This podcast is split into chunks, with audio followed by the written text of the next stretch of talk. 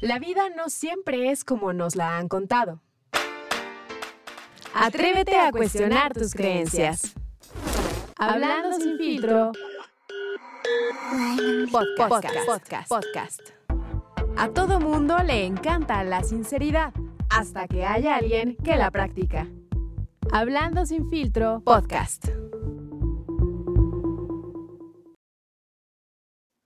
Bienvenidos a su podcast favorito, Hablando sin filtro. Yo soy Carlos Camacho y hoy tengo una gran invitada. Es parte del equipo de Emocionalmente Psicología. Me acompaña Ale Guajardo. ¿Cómo estás, Ale? Bienvenida. Déjame, te recibimos como te mereces. Muchas gracias, Carlos. Muchísimas gracias. Eh, qué gusto tener la oportunidad de estar aquí. Súper emocionada por este tema que se me hace muy, muy, muy interesante y muy importante. Entonces, Muchas gracias por tenerme aquí hoy. No, gracias por, por, aceptar la invitación, Ale. Y pues bueno, ¿quién es Ale? Ale es psicóloga con maestría en psicología infanto-juvenil y formación en psicoterapia cognitivo-conductual. Tiene también un máster en psicología infanto-juvenil, eh, un máster en psicoterapia cognitivo-conductual. Eh, y pues bueno, también tiene, eh, se ha especializado mucho en el en desarrollo infantil, coach de, habilidades parentales y coach socioemocional infantil. Entonces, tu tema es justamente esto que vamos a abordar el día de hoy, que hemos hablado mucho en este espacio y que creemos que es como el coco de, muchas personas, ¿no? En la edad adulta y que justamente son estos traumas que vivimos en la infancia, Ale. Cuéntanos, o sea, ¿qué, nos puedes decir de, una, una primera tirada de este tema? Bueno, te decía que este tema pues es el pan de cada día, ¿no? Todas las personas tenemos cierta experiencia de la infancia. Eh, cada quien vive de diferente manera. Podemos vivir el mismo suceso de una diferente manera y esa interpretación que le damos es la que va a repercutir en nosotros a lo largo de nuestra vida, ¿no? Entonces, este tema en específico del trauma en la infancia es como una pieza clave para conocernos, para saber quiénes somos y cómo eh, pues cómo navegar nuestra vida y nuestras relaciones, tanto de parejas como de amistad, como de la parte laboral, etcétera. Oye, algo que me llama mucho la atención y que justamente lo comentas ahora es, o sea, en realidad, ¿cómo es que el niño crece?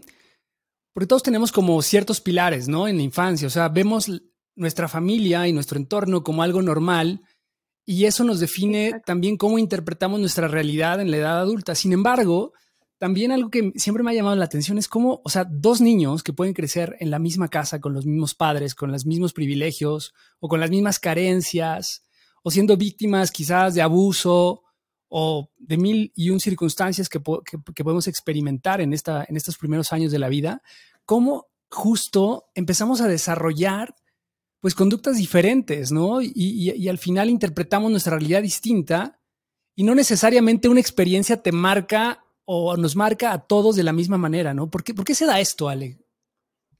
Claro, totalmente lo que tú dices y, lo veo mucho en terapia y yo también lo vivo con mi hermana, pues crecimos en la misma casa, nos llevamos un año de diferencia y somos muy, muy diferentes, ¿no? Aunque vivimos lo mismo, tuvimos los mismos papás, crecimos en el mismo ambiente, eh, pues cada una con nuestro temperamento, con nuestras eh, personalidades diferentes, vamos eh, interpretando nuestra realidad de diferente manera, ¿no? nuestra personalidad es la que nos hace actuar como actuamos, enfrentar las situaciones como lo hacemos y eso que tú dices, terminar o que todo esto resulte en dos personas completamente diferentes que de la misma situación pueden sentir, experimentar y visualizar algo completamente diferente. Y es muy común, pero es esto, eh, las, las características de la personalidad y el temperamento más que nada. Y por eso se va formando, o sea, la, verdad es que es un tema del que a mí me apasiona, pero creo que desconozco mucho y cada vez que, que, que descubro cosas nuevas, creo que, o sea, antes como que lo veía, cuando empecé a tomar terapia, lo veía como una cuestión muy importante, ¿no? Como decía, wow, ya, ya entiendo de dónde viene todo el pedo que traigo en la cabeza y demás. Pero después cuando empecé justo a, ver este tipo de circunstancias, ¿no? De personas que, por ejemplo, sufren violencia en la infancia o una vida súper complicada, ¿no? Y después en su edad adulta eso lo transforman y son unas personas, o sea, puedes tener dos, dos escenarios, ¿no? Personas que sufren violencia, que replican ese patrón y son personas igual de violentas. O tienes al otro que igual vivieron esa violencia, pero dicen, no, yo no quiero eso en mi vida, yo quiero algo totalmente distinto y entonces son la antítesis de eso que vivieron y son personas súper amorosas y demás. Eh, esto digamos que lo estoy poniendo como en los extremos, ¿no? De las situaciones. Pero a ver, vámonos quizás a temas más funcionales y es, o sea, ¿cómo, le brindas al niño o cómo empezamos a entender nuestra vida en la infancia y las cosas que nos estamos contando? ¿Hay como una manera, un hack o algo que nos empiece a, a dar como cierta luz y no casarnos como que somos víctima de, nuestra, de, nuestras circunstancias, sino que podamos hacer algo más allá? Claro, totalmente. Eh, e, este tema me encanta. El desarrollo de las habilidades socioemocionales, yo creo que es la clave para que el niño, como esto que dices tú, de vivir la misma situación, dos niños, exactamente la misma situación, uno termine como en, una, en un resultado positivo, por así decirlo, funcional, y otro tal vez no. Y todo esto se va, se va vinculando a este tema justo de, del trauma. Mira, déjame te explico. El trauma a grandes rasgos es una situación muy estresante que vive, que se vive principalmente en la infancia. Claro que se puede vivir después también a lo largo de la vida eh, otras situaciones que generen trauma. Pero ahorita nos vamos a concentrar en el trauma infantil y cómo impacta en la adultez, ¿no? Entonces, es una respuesta emocional a un momento muy estresante que se vivió. Existen tres tipos de trauma. El agudo, el crónico y el complejo. El agudo es cuando vives una situación traumática. Por ejemplo, eh, un, no sé, un desastre natural, un robo en tu casa, algo que solo ocurre una vez, ¿no? Después está el trauma crónico, que es cuando estás expuesto varias veces a cierta situación traumática, ¿no? Como violencia doméstica, abuso, etc. Y después está el trauma complejo, que es cuando varias veces te expones a varios eventos traumáticos, que es como incesto, abuso emocional, abuso físico, etc. Todo esto se relaciona con el autoconcepto que el niño o la niña va teniendo de él mismo, ¿no? Obviamente va a repercutir en el autoestima a mayor sensación de abuso, mayor, eh, más bien menor autoestima o mayor duda en sí mismo. Entonces, em, esto que dices tú como, ¿qué es, qué es esto que determina que un niño tenga como buen pronóstico y un niño no, al vivir la misma situación, en cómo estuvieron sus cuidadores principales para él cuando se enfrentaba a esta situación, ¿no? Y e, es muy, es muy interesante porque, por ejemplo, dos hermanos que viven lo mismo, puede ser que los papás hayan sido exactamente igual con los dos, pero uno de ellos tenía un apoyo en la escuela, una maestra que siempre le, preguntaba cómo estaba, ¿no? Un, tío que se le acercaba emocionalmente y lo entendía y lo comprendía. Entonces, sí, los dos crecieron en el mismo ambiente, pero uno puede ser que haya tenido mayor apoyo emocional que otro y eso es lo que va a marcar la diferencia, ¿no? Entonces, esto junto con, con el educación socioemocional creo que hacen la completa diferencia. Oye, también esto es como, los niños van interpretando, ¿no? Justo este tipo de heridas. O sea, por ahí veía que, existen cinco tipos de heridas. De hecho, hay un libro muy, muy famoso que se llama así, ¿no? Las cinco heridas, que básicamente son la herida de rechazo, abandono, humillación, traición e injusticia. Y todo esto te genera también máscaras, ¿no? De cómo lo vas interpretando.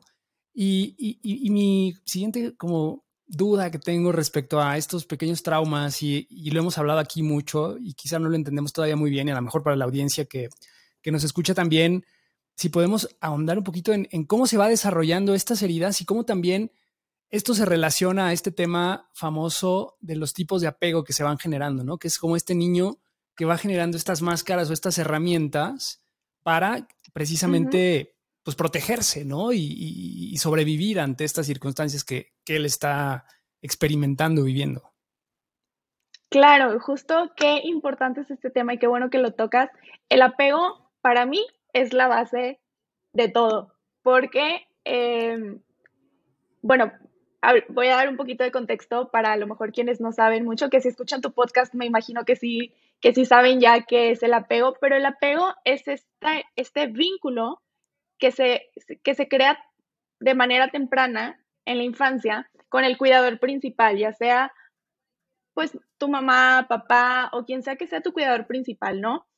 Y este, este vínculo es lo que te va a dar el contexto de cómo es el mundo, ¿no? Porque te va a decir cómo, o sea, cuál es el concepto de mí mismo, cuál es el concepto del otro y cómo va a ser mi relación con el otro, ¿no? Entonces, el apego es fundamental porque no es nada más para las relaciones familiares.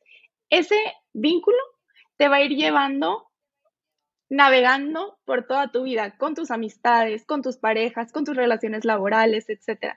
Entonces, esto es lo que te va a enseñar como el mundo es un lugar seguro, el mundo es un lugar peligroso o el mundo es un lugar que no entiendo, ¿no? Hay cuatro tipos de apego.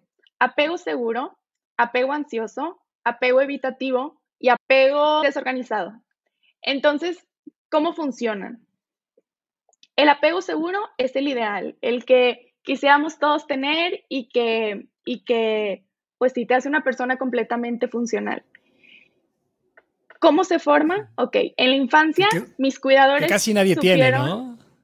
Exacto, exacto. Que es a lo que todos aspiramos, ¿no? Y trabajamos para intentar lograr. Son papás que estuvieron disponibles emocionalmente para mí, que saben leerme mis necesidades y satisfacerlas, ¿no? Que me aceptan en mi individualidad y me enseñan a regular mis emociones, ¿no? Esto no quiere decir que son permisivos y que me dejan hacer todo. No, saben poner límites, pero escuchan lo que necesito. ¿Esto qué va a hacer? Que una persona con apego seguro en la, en la adultez, pues le va a encantar eh, tener relaciones sanas, se va, va a estar abierto a que lo quieran y ella a querer sin tener miedo a que lo lastimen, ¿no? Eh, no evitan la intimidad porque pues para ellos es algo natural y no dependen de otras personas. Muy bien, después pasamos al apego ansioso. El apego ansioso es común en la sociedad mexicana. Eh, son papás que están disponibles a veces sí y a veces no. Se les dificulta un poquito leer las necesidades de los hijos.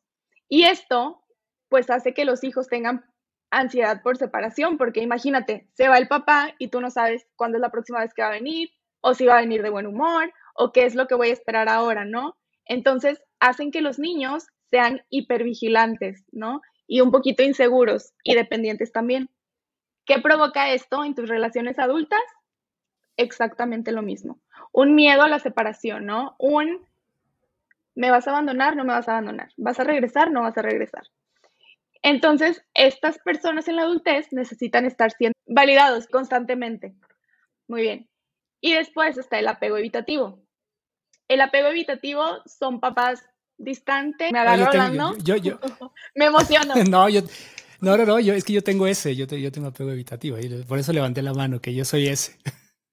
ah, ok, ok, ok. Me identifico. ok. Entonces, bueno, son papás que, que son fríos, distantes, que se tardaban en satisfacer las necesidades de los hijos y son poco afectivos. ¿Qué va a hacer esto? en, la adultez, replicar lo mismo. Son adultos eh, hiperindependientes que pueden llegar a tener miedo a la intimidad.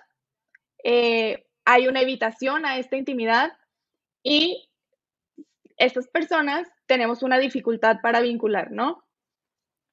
Y después está el apego desorganizado. Son papás impredecibles, ¿no? Que no sabes nunca lo que vas a esperar. En, esta, en este tipo de apego es muy común el te pego porque te quiero. Entonces, pues obviamente también es, es muy común aquí en la sociedad mexicana eso. En nuestra generación, a lo mejor en las generaciones más que siguen, ya no tanto, pero antes sí era muy común eso. Entonces, tú como adulto, ¿qué, en qué resulta esto?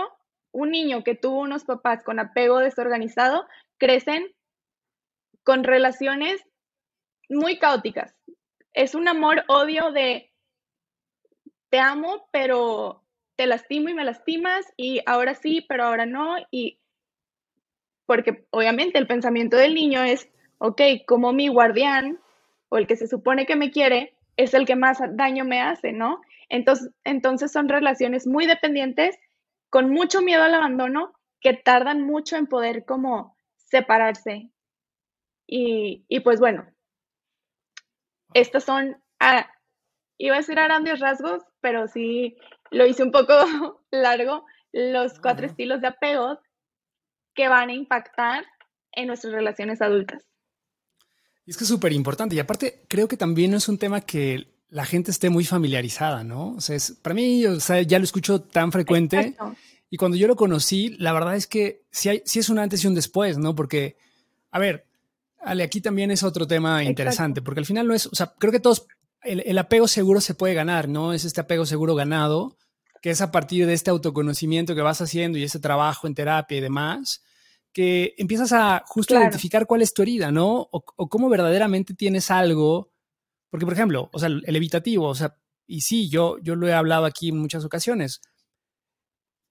Creo que tengo una necesidad de amor, o sea, me, me, me gusta sentirme amado, pero luego cuando me aman demasiado, pues ya siento yo una angustia, ¿no? Entonces me sofoca y, claro. y, y, trato de huir, ¿no? Y huyo y digo, no, yo quiero mi espacio porque justamente no necesito que me controlen, no necesito que estés todo el tiempo conmigo, necesito hacer otras cosas, ¿no? Eh, pero claro. tendemos justo a relacionarnos con estos opuestos, ¿no?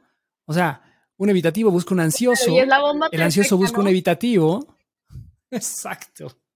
Entonces, a ver, eh, Ale, ¿cómo podemos ¿Cómo preguntar esto? ¿Cómo podemos empezar a sanar esta herida? O sea, como para ir ganando este apego seguro.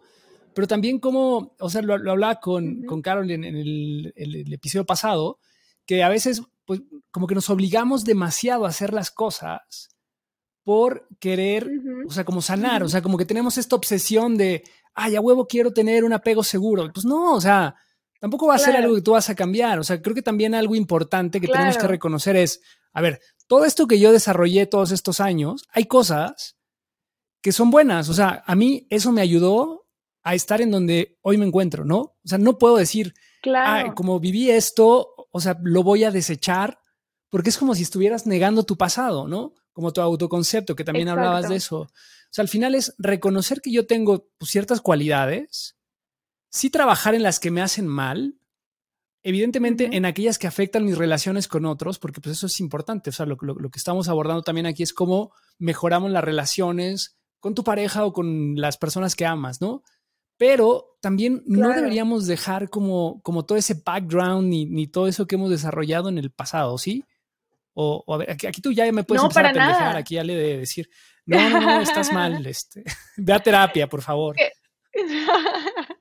no, para nada. Mira, justo eso es súper importante y quería tocar ese tema. Estos estilos de apego no es algo que nosotros hayamos elegido, ¿verdad? Pero es un es una respuesta de nuestro cerebro que nos ha ayudado a sobrevivir y adaptarnos durante toda nuestra vida. Entonces, claro que nos ha tirado paro toda nuestra vida y ha sido ha sido pues nuestro mayor aliado para que ahorita seamos quienes somos y que que hayamos podido como sobrellevar las situaciones que en su momento vivimos y en la actualidad también estamos viviendo, ¿no? Entonces creo que aquí es súper importante ser pacientes con nosotros y ser autocompasivos. La autocompasión es mi palabra favorita, porque creo que es muy importante decir, ok, a, a ver, soy así porque he vivido situaciones que me, que me hacen ser así. De ahora en adelante, ya que identifiqué por dónde me muevo, ¿ok? Puedo decir, ok, de ser evitativa, esto va conmigo y me gusta y me hace sentir bien, pero esto otro no, ¿no? Por ejemplo, ok, me gusta que puedo llegar a ser independiente, eso está padre, pero tal vez saber hasta dónde es mi punto donde ya deja de ser funcional y ya me hace daño a mí mismo, me explico. Entonces, creo que ahí es súper importante eso. Y después también, el primer paso es identificar cuál de los cuatro estilos es con el que más te identificas, ¿no? Y después eso, ver qué partes de ese estilo te gustan, son funcionales para ti y cuáles no. Y a partir de ahí, como empezar a explorar los otros, obviamente siendo paciente contigo mismo, no esperando que de un día para otro, pues ya no vayas a dejar de ser esa persona, perdón, vayas a dejar de ser esa persona. Obviamente no, está, está en, en hasta tu hueso, ¿no? Es un proceso. Y también rodearte de personas que a lo mejor te saquen un poquito de tu zona de confort hasta el punto que tú lo consideres como a gusto. Tampoco te vayas para estarte forzando a cosas que, que te hagan sentir mal o que te abrumen mucho, ¿no? Por ejemplo, mis amigas y yo nos reímos mucho porque, pues, todas, tengo muchas amigas psicólogas, entonces, y muchas que llevan muchos años en terapia. Y, por ejemplo, una cancela a último minuto y otras de que, ay, ya está no, no, no dejes que te gane tu apego evitativo o así con situaciones y nosotras solas nos estamos como echando porras para, para ir como saliendo de esta zona de confort que a veces, ajá, bueno, con respeto y con cariño, pero un poquito sí.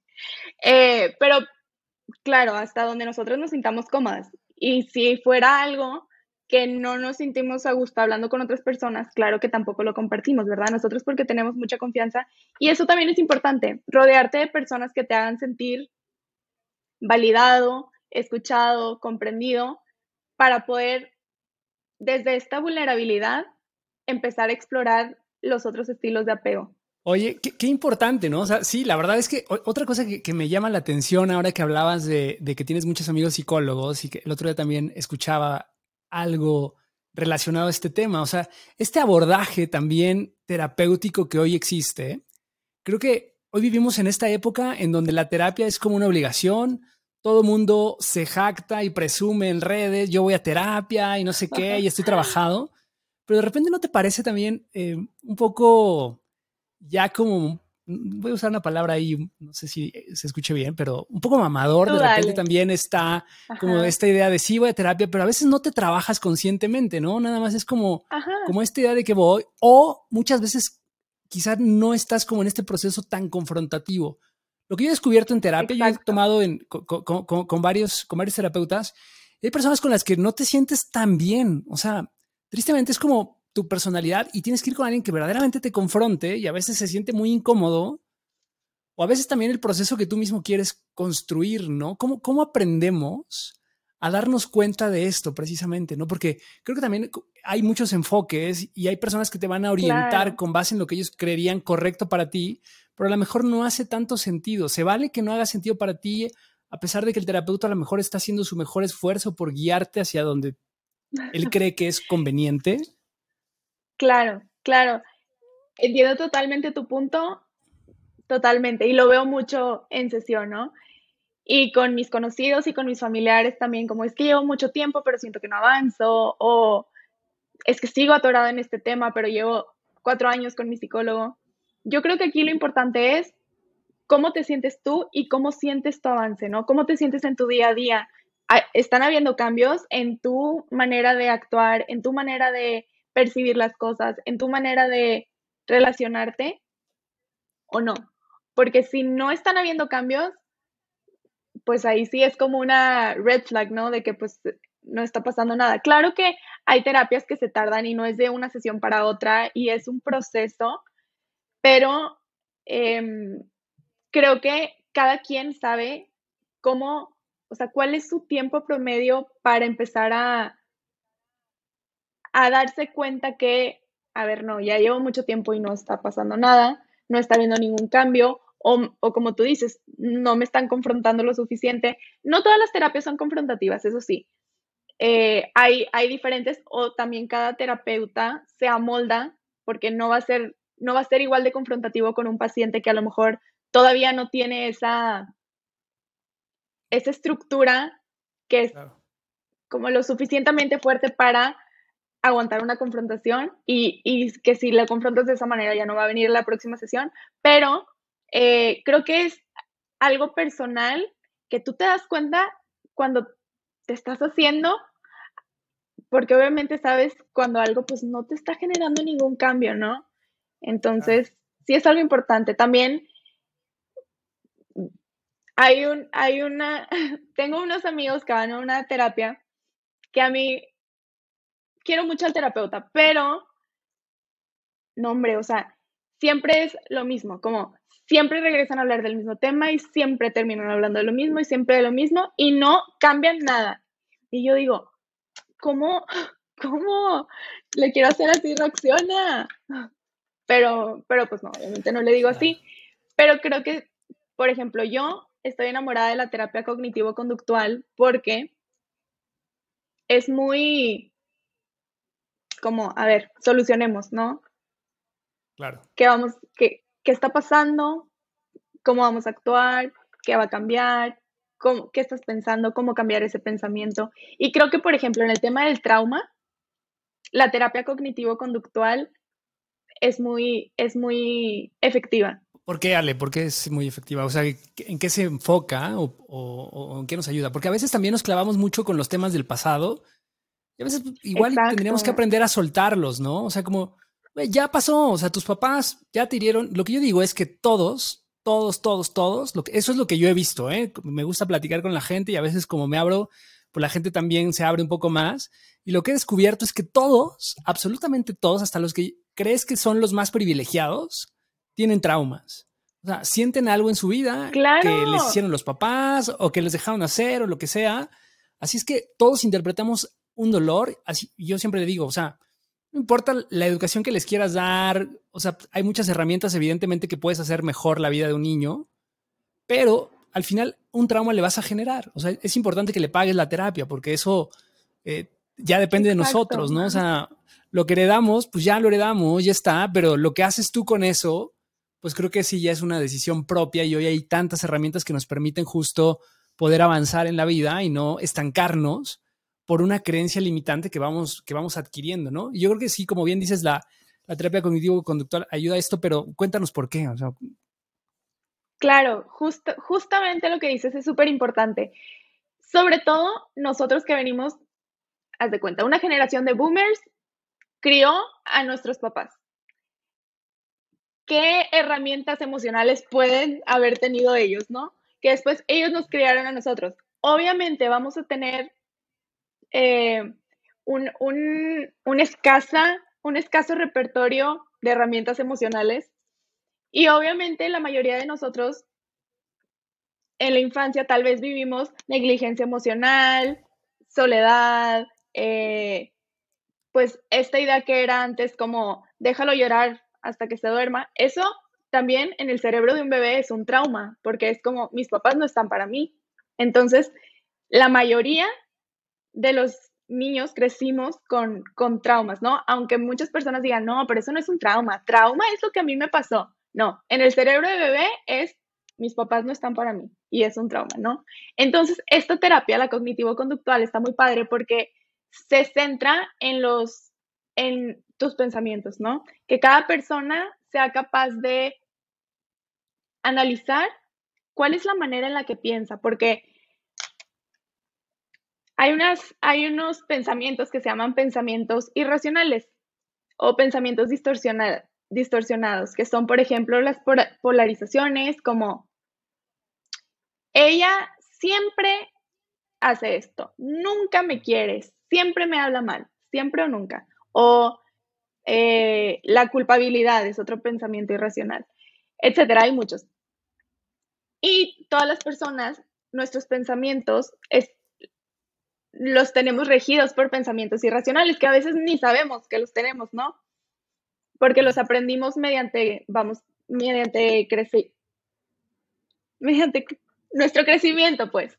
Entonces, entonces, eh, la terapia cognitivo-conductual trabaja sobre esos pensamientos irracionales o distorsionados para, con evidencia, ver pues, cuáles sí son, cuáles no son, de qué manera podemos ser más funcionales y generar bienestar, una sensación de bienestar en nuestra vida.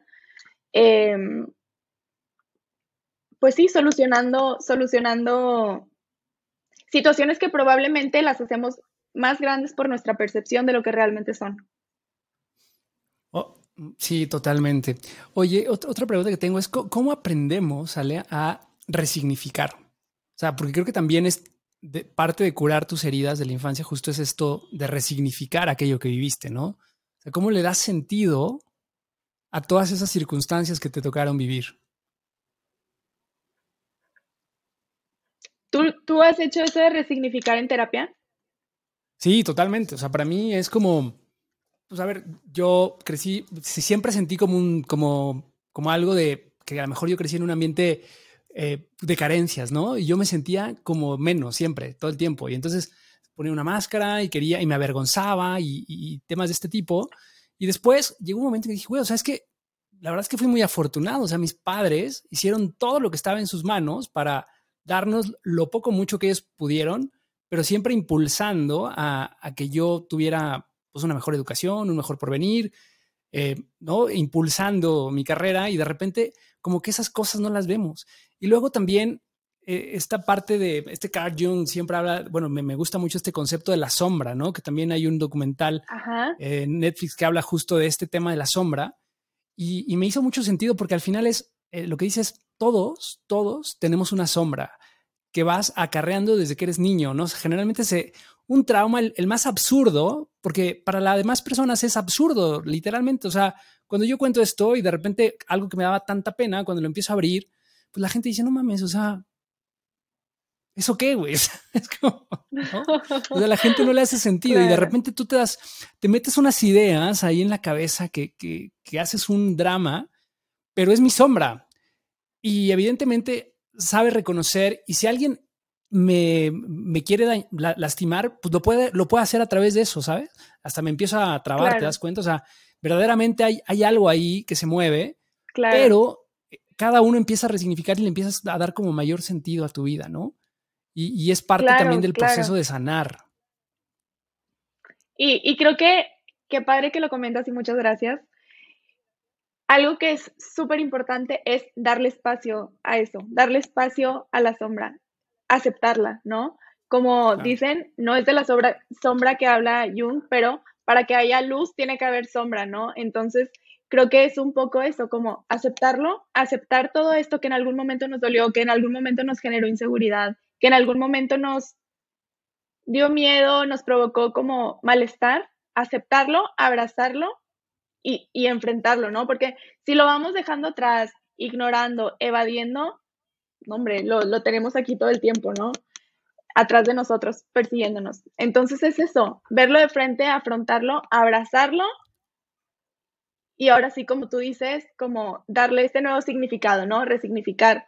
Y ahora sí, con evidencia, después de haber llorado, gritado, sacado todo lo que hay dentro, ahora sí enfocarte en lo que sí tienes, sí viviste, sí aprendiste, sí, no sé, en, esta contraparte, ¿no? Con evidencias, siempre con evidencias.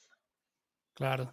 Claro, totalmente. Oye, a ver, vamos sobre otro tema también que es escabroso, que, que, cuando comenté que iba, iba, a ser este capítulo, me dijeron, güey, tienes que hablar sobre la importancia, sobre todo para las mujeres, ¿no? La importancia del papá o la figura paterna en cómo conciben las relaciones y cómo se vinculan en su edad adulta con, con los patanes o con, con estos hombres que les hacemos daño y demás.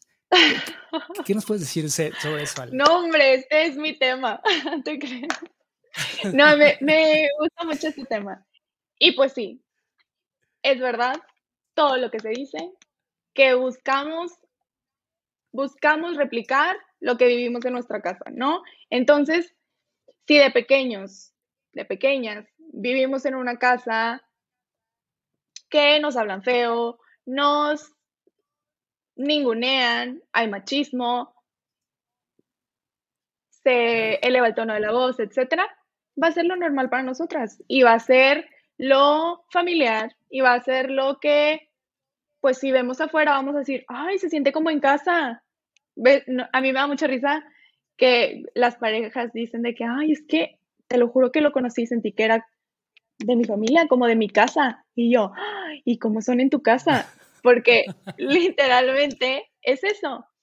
Pero por otro lado, si es, si es, si creces en un ambiente con unos papás que te validan, que te escuchan, que te apoyan emocionalmente, que te respetan, que no hablan como eh, despectivamente o con el tono de voz alto, tú vas afuera y encuentras personas que te hagan sentir como en casa, ¿no? Que digas, ok, esto conozco, esto es lo familiar, esto es lo que me hace sentir bien. Si una persona que siempre creció así, con esta buena comunicación, que su papá la tomaba en cuenta, la validaba, así, va afuera y llega alguien y empieza, no sé, no, no puedo decir maldiciones, ¿verdad?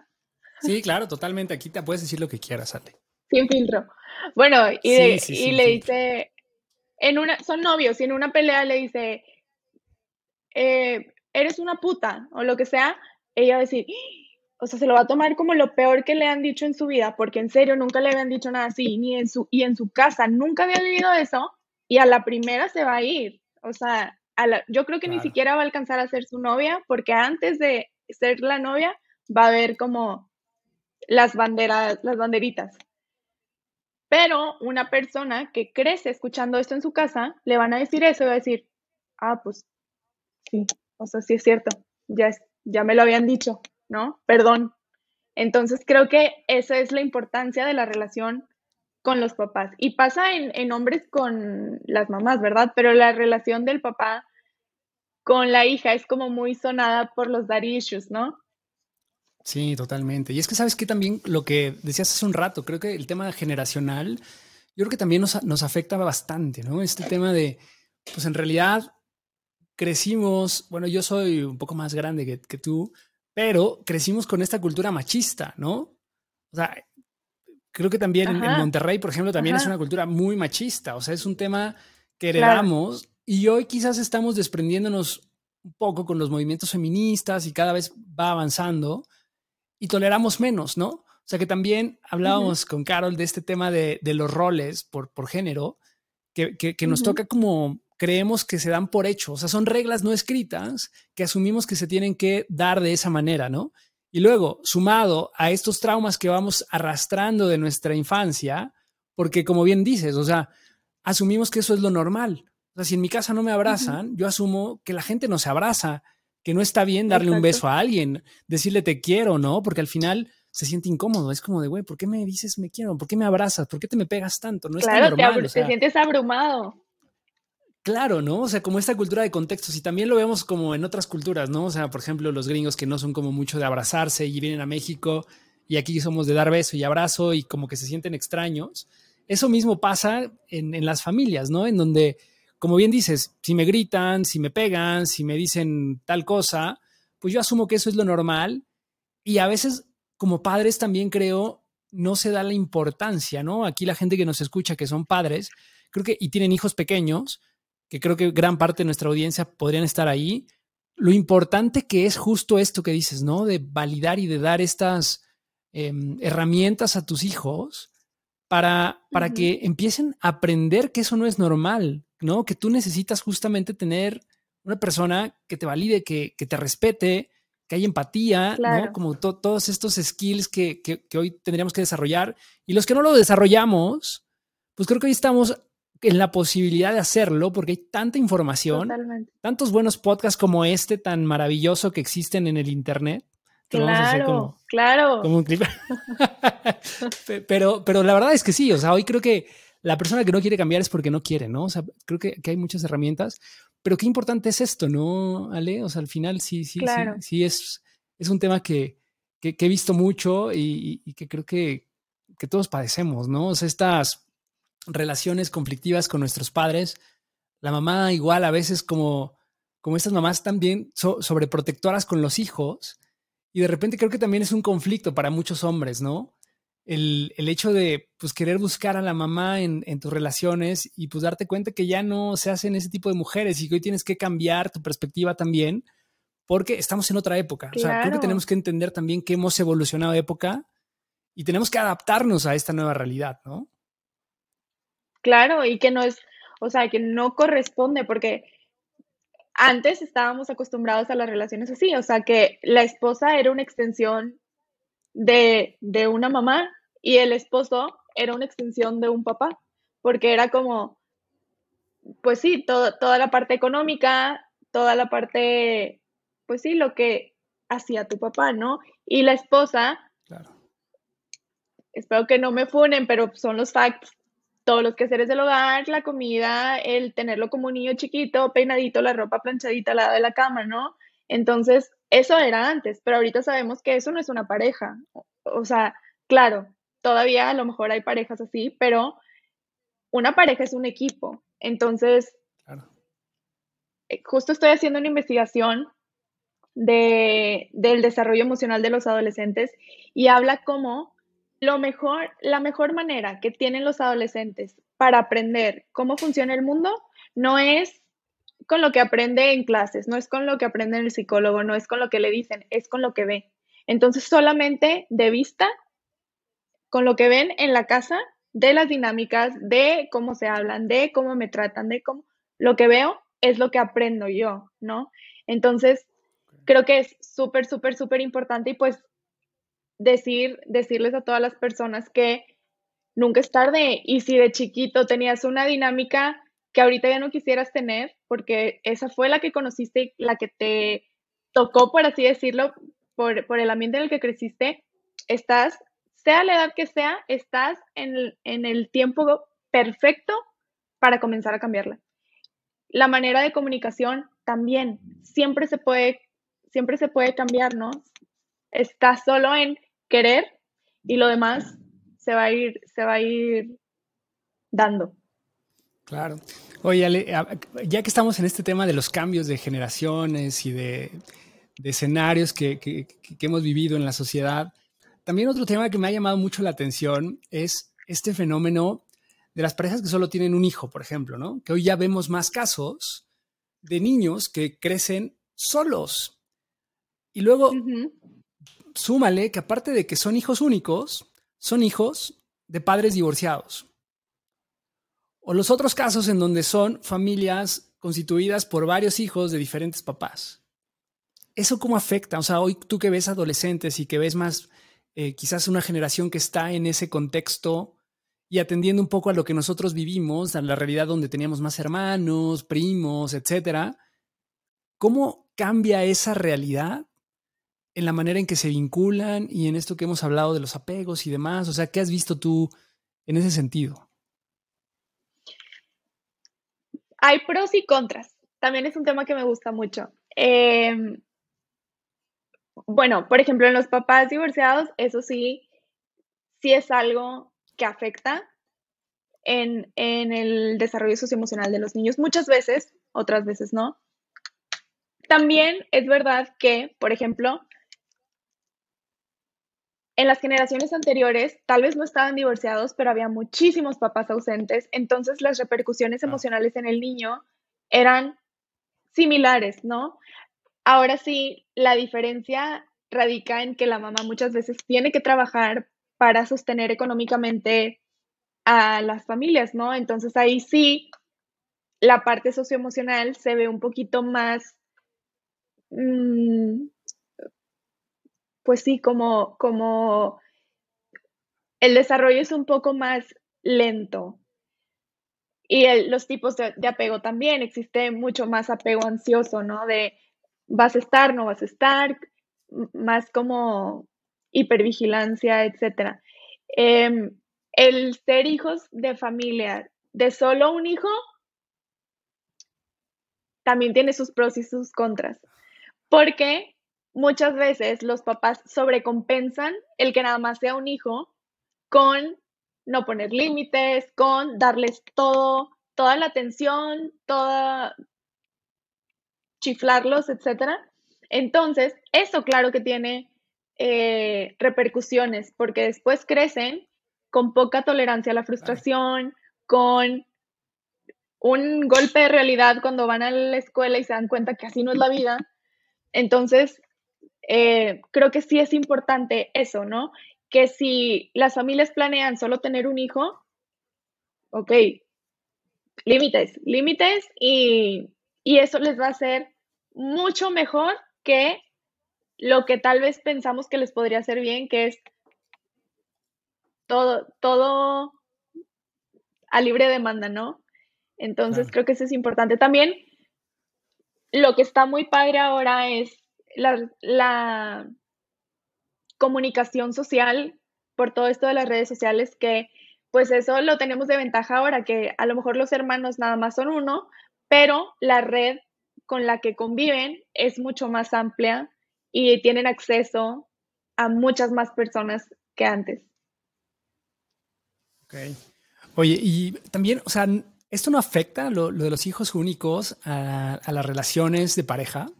Justo por esto que, hablabas de, de, que de repente son niños que están acostumbrados a que les den todo, a tener acceso inmediato a las cosas, a no compartir quizás a veces. Y creo, lo que yo he visto también es que estos niños o, estas personas que crecieron con más hermanos, como que tienen justo esta habilidad de adaptación a la frustración, de negociar, de, pues de, chingarse, ¿no? Porque es como de, si te peleas, pues ahí va a estar el hermano y te tienes que reconciliar en algún momento.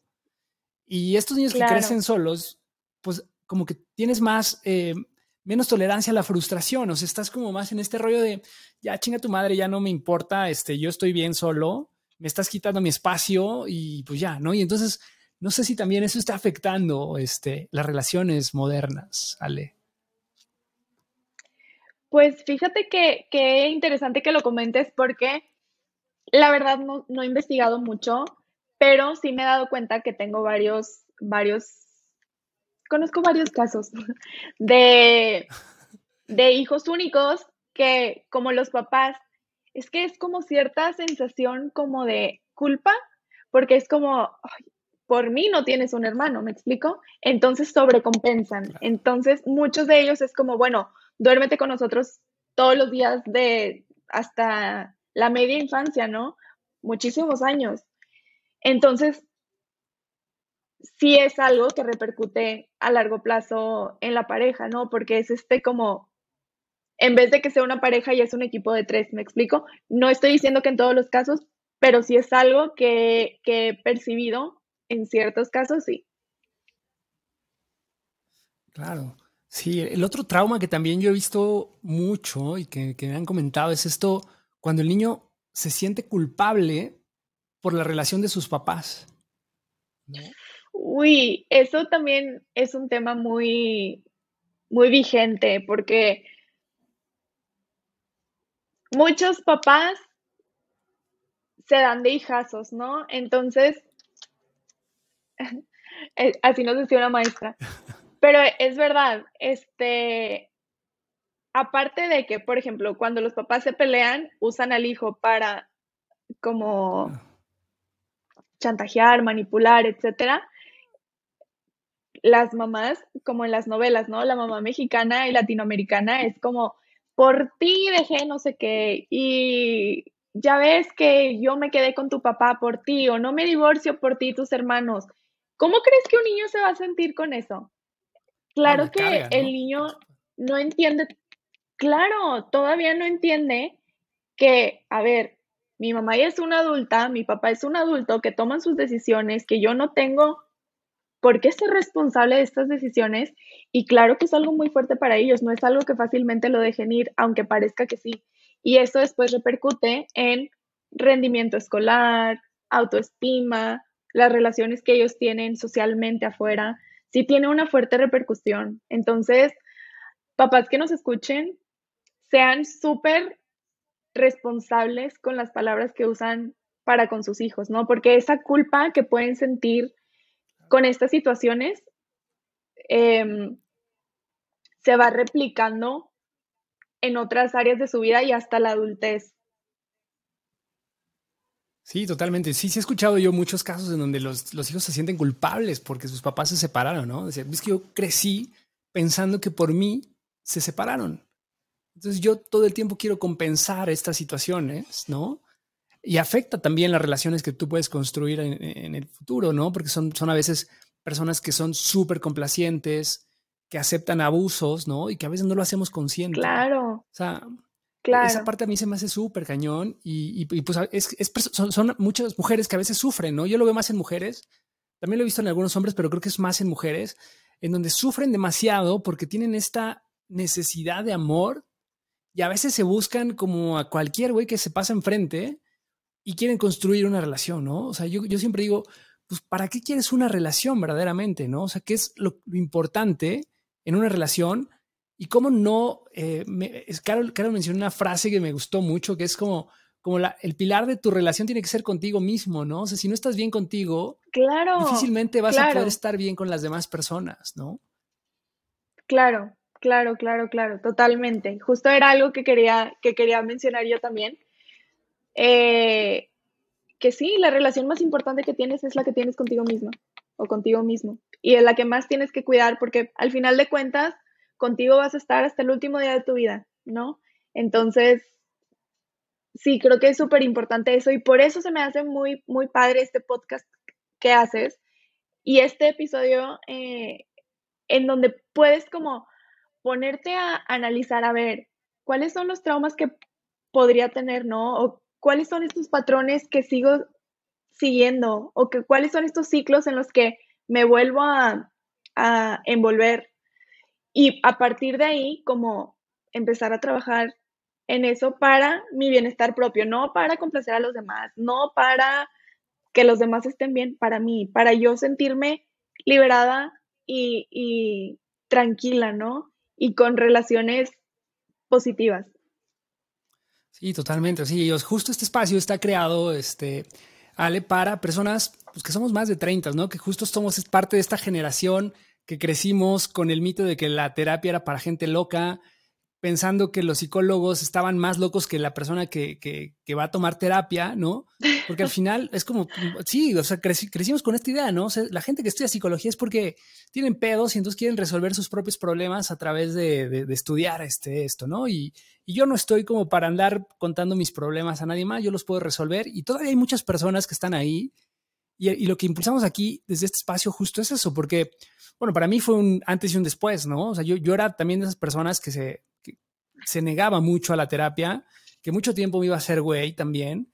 Y de repente cuando empiezas a confrontar y empiezas a ver todos estos temas que están detrás y que son cuestiones que a mí hoy se me hacen básicas, que digo, güey, ¿por qué no lo sabíamos? O sea, ¿por qué nadie nos enseñó y por qué no había una clase en la escuela que nos dijeran que cómo se viven las emociones, que, que aprendiéramos a experimentarlas? pero también no clavarnos, ¿no? Porque yo creo que esa parte de las emociones es fundamental también en los niños, ¿no? Yo creo que igual un poco para ir cerrando, quizás me gustaría justo abordar este tema de cómo hacemos para sentir nuestras emociones y las personas que tienen hijos, cómo les ayudan a esos niños a que vivan estas emociones también, ¿no? Claro, claro, eso me parece importantísimo y me encanta, me encanta este tema. Entonces, lo importantísimo y lo que yo más recomiendo es sientan sus emociones, ¿no? Como papás, que un niño te vea sentir tus emociones es lo mejor que puedes hacer porque el niño o la niña empiezan a entender que las emociones son válidas y son normales, ¿no? Entonces, tengo, conozco mucha gente que me dice, no, no, no, es que yo no, yo no, no quiero que mi hijo me vea llorando, no, no, se va a poner triste. Y yo, pero tú te sientes triste, Sí, pero no quiero que me vea llorando. Ah, entonces va a, va a crecer tu hijo pensando que la tristeza no es normal o no es buena o no es válida, ¿no? Entonces, tampoco un punto de que siempre estemos desbordados enfrente de ellos, pero si un día estoy triste y quiero llorar, mi amor, ven, oye, te quiero, te quiero platicar algo, ¿sabes qué? Estoy triste porque me pasó esto, ¿a ti te ha pasado algo así? Sí, ¿no? Y es la manera en que empatizas con ellos y puedes empezar a enseñarles que todas las emociones son válidas. A veces le dicen las emociones negativas, la tristeza y el enojo, todas son positivas y vienen por, o sea, a darte un mensaje, ¿no? Todas. Enojo, tristeza, asco, miedo, felicidad, sorpresa. Todas son positivas y vienen a enseñarte algo. Entonces, eso, esa es una manera muy buena de empezar a tratar esto con, con tus hijos. También, cuando veas que están sintiendo una emoción, acercarte con ellos y decirle, oye, em, veo que te sientes triste. Si están en una edad donde ya pueden hablar, preguntarles, ¿cómo te sientes? ¿Te sientes triste? ¿Te sientes enojado? ¿Sabes qué? A mí una vez me pasó algo, y les puedes contar tantito, que me hizo sentir así. Y, les platicas y es una manera donde ellos dicen, ah, ok, me entiende mi mamá, me entiende mi papá, sabe, sabe por lo que estoy pasando. Y es una manera de empezar a hacer como vínculos fuertes y empezar a validar las emociones. Si están en una edad donde tal vez no puedan comunicar sus emociones, todavía porque están muy pequeños, ves que está llorando y decirle, te sientes muy triste, ¿verdad? Porque quieres jugar con esa pelota, pero no puedes. Te entiendo, yo también me sentiría muy triste. Está bien, está bien que llores, ¿no? Entonces empezar a validar las emociones. Em, también juegos para, a mí me encanta hacer esto con mis pacientes. Si, ya, si son niños en primaria o adolescentes, juegos de preguntas a la hora de la comida, todos los días en la noche. Eh, ¿Cuál ha sido tu día más feliz o cuál ha sido tu momento más triste? ¿Cuál, preguntas así, las pones en un bowl, las puedes escribir y sacan una y todos contestan, también los adultos, porque eso es lo importante, que los, que los niños y las niñas vean que los papás también sienten, también viven situaciones que los hacen sentir como ellos y eso va a empezar a ser como este vínculo emocional fuerte y, y pues a sentirse validados. Oye, qué, importante, o sea, aparte, ahora que, lo ahora que mencionabas este tema del, bowling y, de las preguntas, me quedé pensando porque a veces es difícil, o sea, a mí sí me o sea, a mí me cuesta todavía hablar de emociones, o sea, a pesar de que siento que he trabajado mucho y que a veces me sale muy natural hablar de mis emociones y no tengo un tema, pero cuando me hacen preguntas así tan personales o tan directas o espontáneas, a veces es difícil, ¿no? a veces creo que es muy importante justo desarrollar esta capacidad de poder hablar de tus emociones, de cómo te sientes. Pero otra cosa también que me ha llamado mucho la atención, Ale, es esta regulación también de las emociones, ¿no? Y, de cómo también, o sea, no todos vivimos las emociones de la misma forma y la importancia de no minimizar las emociones del otro, ni permitir que otros minimicen tus propias emociones. O sea, porque al final, de nuevo, aquí viene lo que ya hemos hablado. Cada uno tiene un constructo de su propia realidad, ¿no? Cada uno crea la realidad. Entonces, pues a lo mejor una situación que para alguien pudiera ser gracioso, a mí me da mucho coraje, ¿no? Y para mí es como, güey, me estás hiriendo y me siento frustrado por esto que está sucediendo y la gente está cagada de risa y lo ve tan normal, ¿no? O también las circunstancias en donde creciste, ¿no? O sea, nosotros crecimos, por ejemplo, en una cultura, lo, que ahora se habla mucho de corrección política, ¿no? En donde antes era muy normal hacer chistes racistas, de género y demás, y pues eso ya no está bien, o sea, y tampoco se trata como de, de esto, de minimizar ese tipo de circunstancias, ni tampoco tener como esta vara moral de decir, es que eso está mal o eso está bien, sino deberíamos ser empáticos y entender las circunstancias de cada persona, de dónde viene, ¿no? Y eso también a veces no es fácil. Claro, claro. Y es algo que afortunadamente se ha estado desarrollando mucho ya ahora desde preescolar. En las clases ya cada vez hay más escuelas con educación socioemocional que tratan mucho esto, como la empatía, este tipo de valores de ponen situaciones hipotéticas.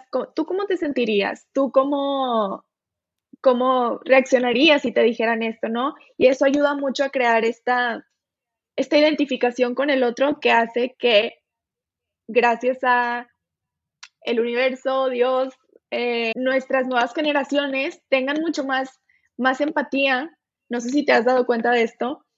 Eh, y, y pues está muy padre, pero la tarea es a las generaciones que pasamos por preescolar, primaria, secundaria, etcétera, sin tener esta información, Ahora, darnos a la tarea de, ok, ¿de qué manera puedo informarme, aprender, empaparme de información para poder pasar este conocimiento a mis hijos. Claro. Claro, y de verdad que qué interesante es todo este tema, ¿no? Porque nos podemos ir como con miles de temas más, porque hay mucho de dónde, de dónde sacar hilo. Pero bueno, igual también siendo respetuoso con tu tiempo, Ale, eh, me gustaría ir como cerrando este capítulo. Y pues bueno, quiero hacer una reflexión final y después me gustaría que tú también nos dieras como tus recomendaciones finales y después también en dónde te puedes seguir y, si quieren tomar terapia y demás, cómo, cómo hacerlo. Pero yo, yo diría que lo importante de todo este tema de los traumas de la infancia es que lo que ya dije hace un rato, ¿no? Que todos crecemos traumados, o sea, eso tenemos que tenerlo como muy claro. Tenemos que tener muy claro que somos víctimas de las circunstancias que vivimos, que crecimos en un entorno y eso generó cómo interpretamos nuestra realidad, que fueron nuestros cimientos. Y a veces también tenemos que reconocer eso porque es la parte que nos vincula hacia otros, ¿no? Entender este entorno en el que crecimos y entender el entorno con las personas con las que nos relacionamos, tenemos que entender que podría haber fricciones en esa, en esa relación, porque hay contextos diferentes. Entonces, lo que para mí es normal, para la otra persona probablemente no lo sea. Y es ahí en donde viene la empatía y el llegar a acuerdos y el conocer a la persona y empezar como también a ser vulnerables, ¿no? Esta parte de reconocer nuestras emociones y nuestra vulnerabilidad y nuestra sombra y todo esto de ya que hablamos, creo que se vuelve fundamental también para poderte vincular con, el otro, ¿no? Y, sobre todo, pues lo, clave aquí es empezar a trabajar tus traumas, empezar a entender que eso ya lo viviste, que eso no te va a definir y lo que hagas a partir de ahora, si no, no has trabajado en todo este tiempo, lo que hagas a partir de hoy va a ser fundamental porque va a transformar tu vida, te va a hacer más libre, te va a hacer tener como una vida más plena, seguramente vas a tener mejores relaciones.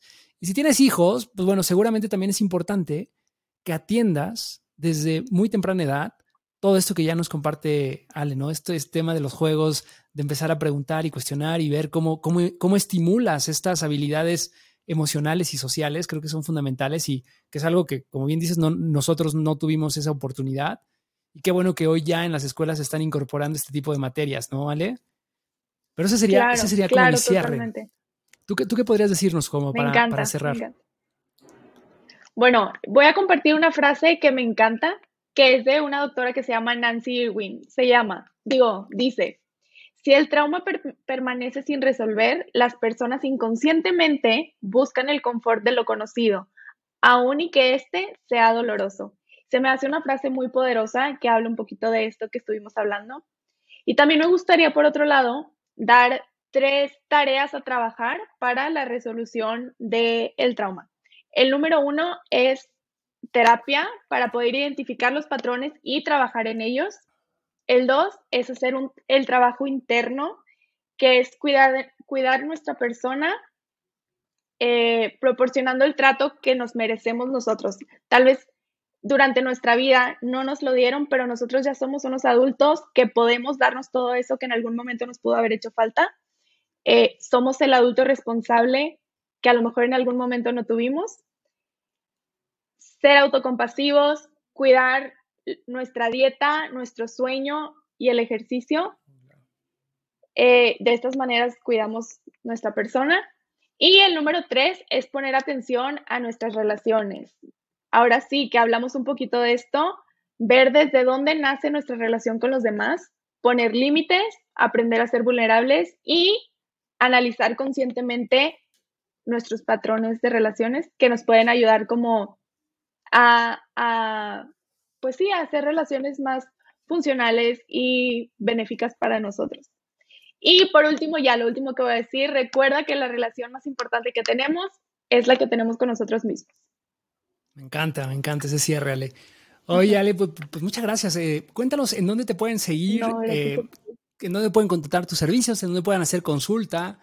Y, muchas gracias. fundamentalmente, ¿qué tipo de terapia es, sería la ideal? O sea, ¿qué, tipo de personas podrían buscarte, no? Porque te especializas, como ya hablamos, en temas de adolescentes.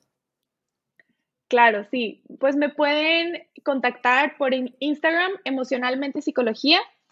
Eh, yo soy psicóloga cognitivo-conductual, veo principalmente a adolescentes y adultos, trato temas ansiedad, depresión, duelos, em, habilidades socioparentales y pues todo lo, todo, todo lo demás.